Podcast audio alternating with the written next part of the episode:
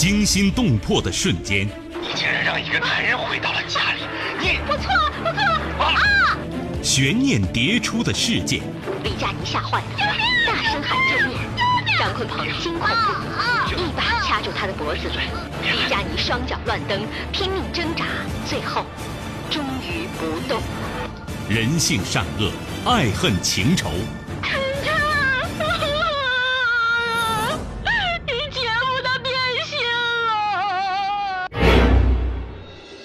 谁是你今生难忘的人？谁没有今生难忘的事？难忘今生，淮南带您看尽世间百态。今生难忘，声音魅力，品味人情冷暖。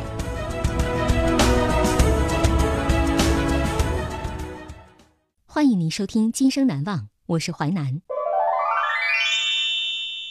事件回顾：时间二零一四年三月，地点成都，人物曹文武、朱华、罗宾、曹光。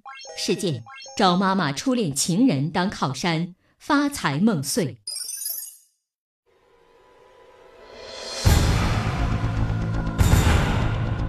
二零一四年三月十四号，曹文武发现自己投资的药材全部没变，发财梦碎的他不悔自己学艺不精，却责骂父亲赶走了自己的靠山——妈妈的初恋情人。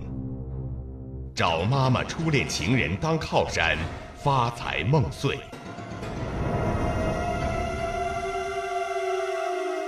找妈妈初恋情人当靠山。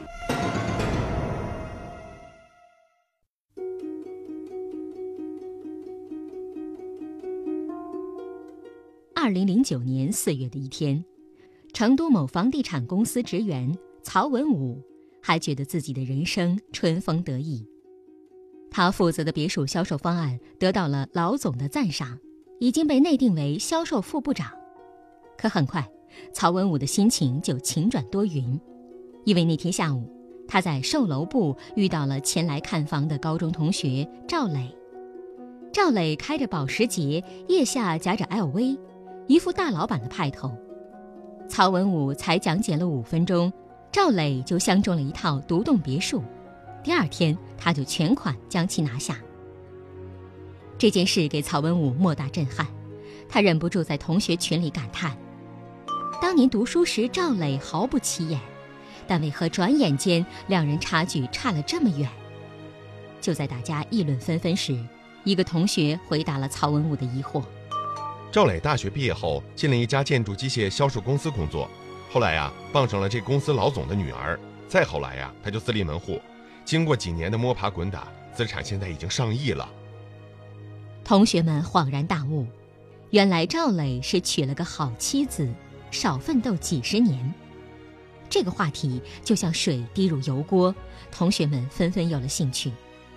哪个女同学嫁富豪当上了阔太太？哪个男同学啃老买了房子和车子？看着他人混得有声有色，曹文武嘴角泛起苦涩的笑。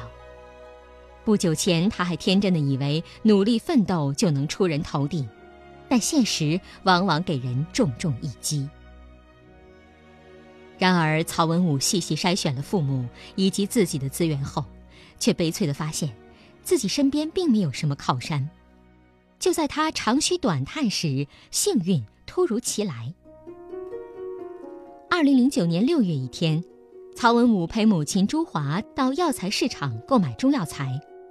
曹文武突然记起有一个叫罗宾的新客户就在这里做药材生意，他就带着母亲到罗宾的药材铺前。没想到双方一见面，朱华和罗宾竟是熟人。罗宾执意要给朱华免单，但朱华不肯，两人你推我让好一阵子。回家后，曹文武问母亲怎么会认识罗老板，朱华神情有些慌乱。啊。他是我当年念师范时的同学。虽然母亲回答的轻描淡写，但看母亲神情，曹文武觉得他们不像同学那么简单。为了揭开这个谜底，曹文武以答谢客户为由，主动请罗宾吃饭。果然，罗宾酒后失言，说曹文武的母亲是自己的初恋情人。当年两人有过一段刻骨铭心的感情，后来因为种种原因分开了。得知这个秘密后，曹文武激动不已。在和女友吃饭时，曹文武告诉他，自己想暂缓购买婚房，想要借助妈妈的初恋情人来做生意。女友很开明。当即表示，若有前途，他会拿出二十万的嫁妆来支持男友创业。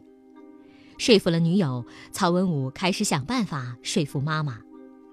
为了做好铺垫，他经常在妈妈面前唉声叹气，说同学们都靠着亲戚朋友混得很好，就他还在原地踏步。接着，曹文武又感叹自己能力不差，可惜缺少一个好的平台。朱华心里很不是滋味儿。只恨自己没能耐，帮不了儿子什么忙。看准了母亲面露愧色后，曹文武顺势追击：“妈，你能不能出面跟罗老板说说，请他教我做药材生意啊？我就想啊，他看在你面子上，说不定就答应了。我想今后啊，也有一个锦绣前程。妈，你去说说吧。”谁知道朱华面色一沉，拒绝了儿子的请求。之后。无论曹文武怎么求妈妈帮忙，他都不为所动。原来当年是朱华辜负了罗宾，两人原本私定终身，但参加工作后的朱华见异思迁，爱上了长相、家境、才气均胜过罗宾的曹光，也就是曹文武的父亲。现在他怎么有脸去求罗宾帮助自己的儿子呢？曹文武却不知道母亲心中的隐痛。只怪母亲太绝情，发财心切的女友也很着急。他给曹文武出主意，不如来一出苦肉计。二零零九年七月八号，趁父亲上班，曹文武一脸痛苦地对妈妈说：“我可真够失败的，连最爱我的妈妈都不愿意帮我了。我对我的人生真是失望透顶了。”我更不想作为一个失败者活在这个世上了，我我干脆死了算了。我儿子，你干什么呀？说完，曹文武当着母亲的面儿灌下去一瓶安眠药，朱华吓得魂飞魄散，一边去抢瓶子，一边哭得撕心裂肺。怎么办呢？幸好，因为抢救及时，曹文武通过洗胃脱离了危险。朱华只得答应曹文武去找罗宾。其实朱华不知道。曹文武只是做做样子，安眠药瓶里基本上都是维生素片。一个星期后，朱华带着曹文武在一家酒店宴请罗宾。得知来意后，罗宾二话没说，答应帮忙。不过他给出一个方案：做药材生意啊，主要靠囤积赚钱，铺面上进行的都是小生意，真正的大单生意啊，都是幕后交易。所以啊，我建议小曹也走这条路，我帮你买药材，然后存在我的仓库里。万一我看走眼，我按原价把钱退给你们。如果赚了钱呢，你就只付我仓库的保管费用就行。不过存放药材需要长时间等待才能看出效益。如果愿意啊，长期投资，你就来我这试试。接着，罗宾大谈他这些年靠囤积药材发财的一些经典案例。比如，二零零三年闹非典那年，他因为囤积了大量的板蓝根，豪赚三百万元。曹文武听得热血沸腾。我的天哪，想不到做生意这么赚钱，怪不得罗宾买得起几百万的别墅，开得起几百万的奥迪 A 八呢。我也想这样。他果断将打算买房子的四十万拿出来，再加上女友支持的二十万，共计六十万交给罗宾，让他看着买合适的药材。几天后，罗宾告诉曹文武说：“经过他的观察，发现存党参可能会有赚头。”曹文武说：“罗叔叔，您做了二十几年的药材生意，我相信您的眼光。”转眼一年多过去了，二零一零年九月的一天，曹文武突然接到罗宾打来的电话，说他已经将曹文武存的那批党参卖掉了，让他将银行卡的卡号告诉他。小曹啊，当初十块钱每公斤买进的党参，现在四十每公斤卖出去的，除去仓库保管费，加上你的本金呢，一共是一百七十五万。我一会儿就给你打过去啊。曹文武简直不敢相信自己的耳朵，短短一年多时间，竟然赚了一倍多。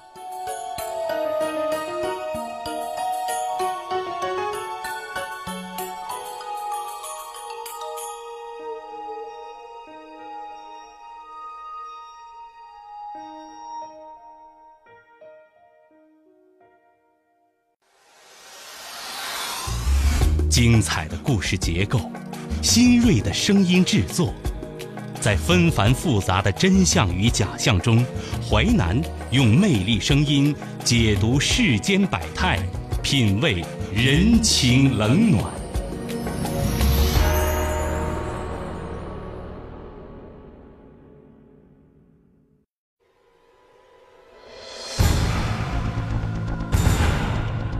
二零一四年三月十四号。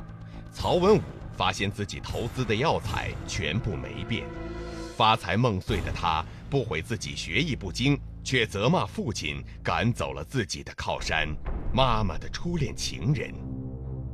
找妈妈初恋情人当靠山，发财梦碎。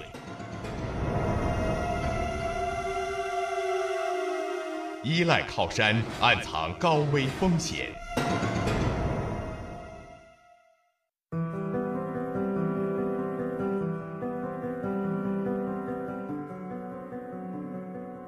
很快，尝到甜头的曹文武又将赚来的钱全部交给罗宾，让他继续帮着投资买药材。同时，他还辞了工作，准备跟着罗恩人大干一场。但俗话说：“三年学个手艺人，十年难学生意经。”要想成为一个优秀的药商，首先得具备丰富的药材知识，其次还得全国各地到处奔波，跟药农和卖家打交道。这里面的艰辛和复杂，远非曹文武想的那么简单。曹文武扑腾了两下就厌烦了。虽然罗宾反复劝说曹文武坚持下去，从零开始学习药材知识，但曹文武觉得有了罗宾这棵大树，就有了饱腹的果实，何必那么辛苦呢？于是，曹文武找了个借口，全权交给罗宾打理药材生意。之后，他拿着赚到的钱和妻子一道过起了有钱享受的生活，打高尔夫、出国旅游。看在昔日初恋情人的面上，罗宾在帮助曹文武上狠下功夫。二零一二年三月，他为曹文武囤积了一批水蛭，竟赚了二百万元。一天晚上，为了感谢罗宾帮助儿子，朱华特意请罗宾一起吃火锅。不过，她告诉老公自己是和闺蜜做美容去了。不想那天曹光的同事过生日，竟在同一家酒店请客。曹光无意中看到妻子和一个男人有说有笑，状态亲密，他气得够呛，找了个借口匆匆离开。大概晚上十点多钟，朱华回到家中，刚进门，曹光就给他一个耳光：“老了老了，你还给我整出这事儿来了！”你明明在外面和别的男人约会吃火锅，你还撒谎骗我。朱华想着纸包不住火，便一五一十说出原因，并喊来儿子儿媳证明。虽然妻子和儿子都解释过了，但曹光却不这么认为。平白无故的，谁会不计得失的帮助赚钱呢？世界上哪有这么纯洁无私的感情？当晚，曹光心里来来回回琢磨这个问题。突然，他想到一个可怕的地方。妻子说他的初恋情人叫罗宾，而自己的儿子叫文武，文和武合起来不就是一个宾字吗？这说明妻子在借儿子的名字怀念另一个男人，说不定儿子还不是自己的孩子呢。为了证明他的想法，曹光决定偷偷做亲子鉴定。他在网上找到天津一家鉴定中心，汇款后，他将儿子和自己的头发寄了过去。一个半月后，煎熬中的罗宾终于收到来自天津的特快专递，他颤抖着双手打开报告，当看到上面写着“不支持两被鉴定人为父子关系”时，他两眼一黑，几乎要昏过去了。曹光当即拿着报告赶到药材市场。找到罗宾，甩出鉴定报告，开始大肆辱骂，还要罗宾赔偿精神损失费。罗宾目瞪口呆，赶紧打电话给朱华，让他马上过来说清楚。朱华弄清事情的前因后果，羞愧难当，不停地给罗宾赔礼道歉。曹文武也赶了过来，为了证明自己清白，罗宾主动要求和曹文武做亲子鉴定。之后，两人来到成都华西医院，一个星期后，结果出来，不支持两被鉴定人为父子关系。证实了自己的清白后，罗宾表示，他一片好心却被当成驴肝肺，今后为避免不必要的麻烦和误会，还是不要再往来了。不久，朱华带着丈夫和儿子去正规医院做了亲子鉴定，证实曹光和儿子为同父的概率为百分之九十九点九九九九。虽然只是一场误会，但一家人的关系降至冰点。曹文武怨恨父亲，怪他没事找事儿，好端端的断了儿子财路。但是尝到了囤积药材的甜头，曹文武欲罢不能。没了罗宾这个靠山，曹文武决定自己单打独斗囤积药材。他想起之前罗宾曾对他透露过，有两味中药材白术和当归有可能会迎来暴涨的趋势，于是曹文武决定自己囤积这两样药材。也许是急于证明自己离开罗宾照样能做生意，曹文武决定干票大的。于是曹文武将房子抵押，拿出全部积蓄，再加上亲朋好友的借款，总共筹集到一千万。之后，他将所有钱全部买了白术和当归这两种药材，并租了几间大仓库存放起来。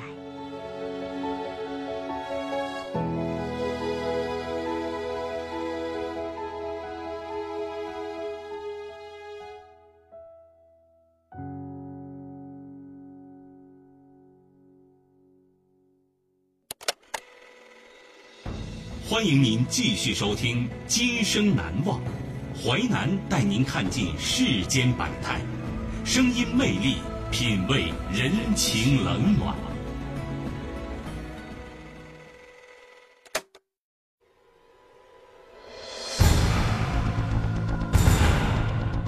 二零一四年三月十四号，曹文武发现自己投资的药材全部没变，发财梦碎的他。不悔自己学艺不精，却责骂父亲赶走了自己的靠山，妈妈的初恋情人。找妈妈初恋情人当靠山，发财梦碎，投资失败，家破人亡。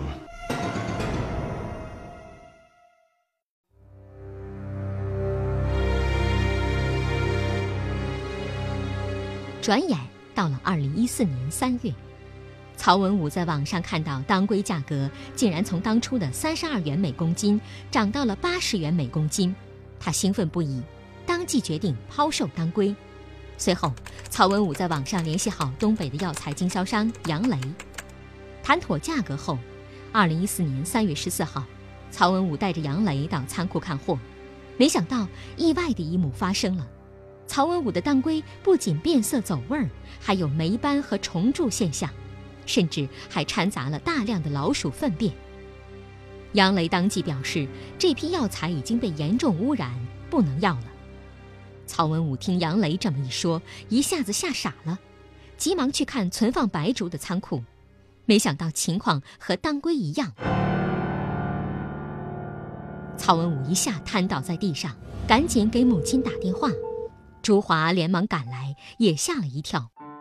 之后，朱华硬着头皮给罗宾打电话，罗宾很快开车赶过来。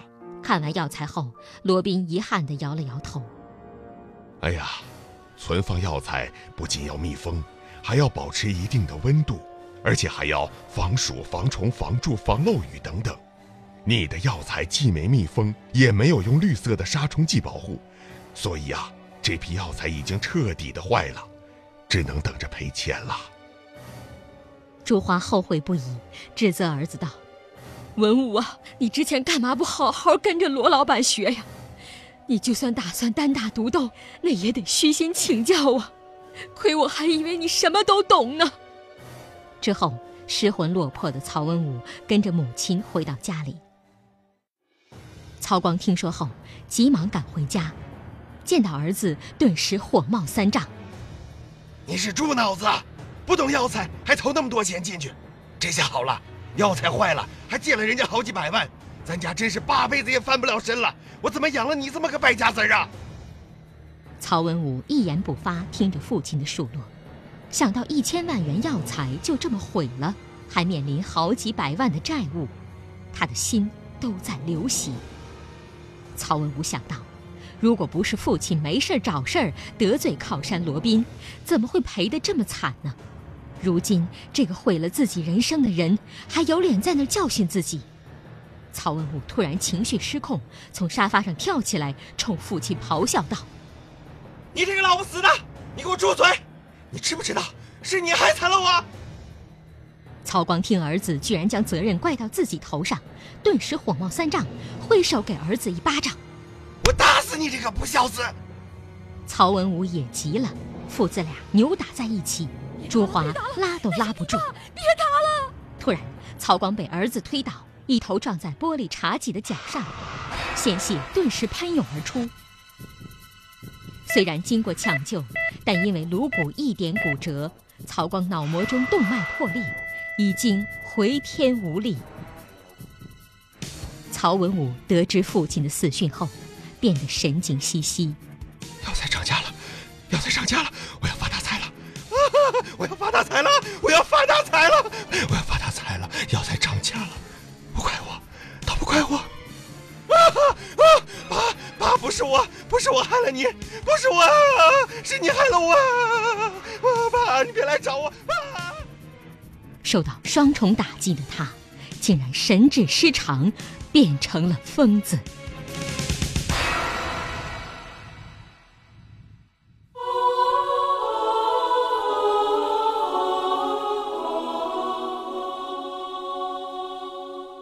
靠山山会倒，靠人人会跑，只有自己最可靠。父母不可能让你啃到老，嫁给富豪也很可能会变心，找个靠山也有一天会失势。到了那时候，如果自己什么技能都没学到，还能靠什么生存下去呢？那些一味依赖靠山、失去自我的年轻人，注定成为悲剧。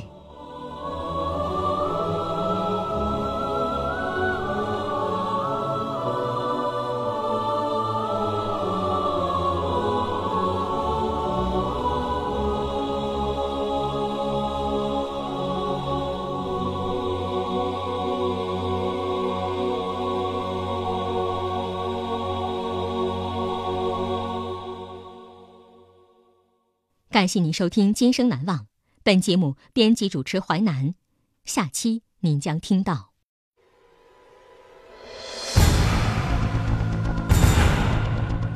河南女孩苏晴和同事刘哲交往，父亲苏志成强烈反对，把女儿安排到朋友公司上班。不久，苏晴和老板侄子孟凡闪婚，刘哲千里追爱，威胁苏晴。护女心切的苏志成忍无可忍，痛下杀手，却把亲友拖入犯罪的泥沼。父亲护女心切，深陷泥沼。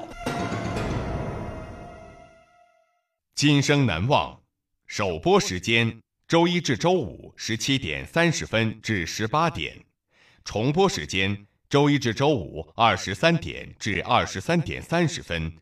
本节目可以在吉林广播网、蜻蜓 FM 在线点播收听。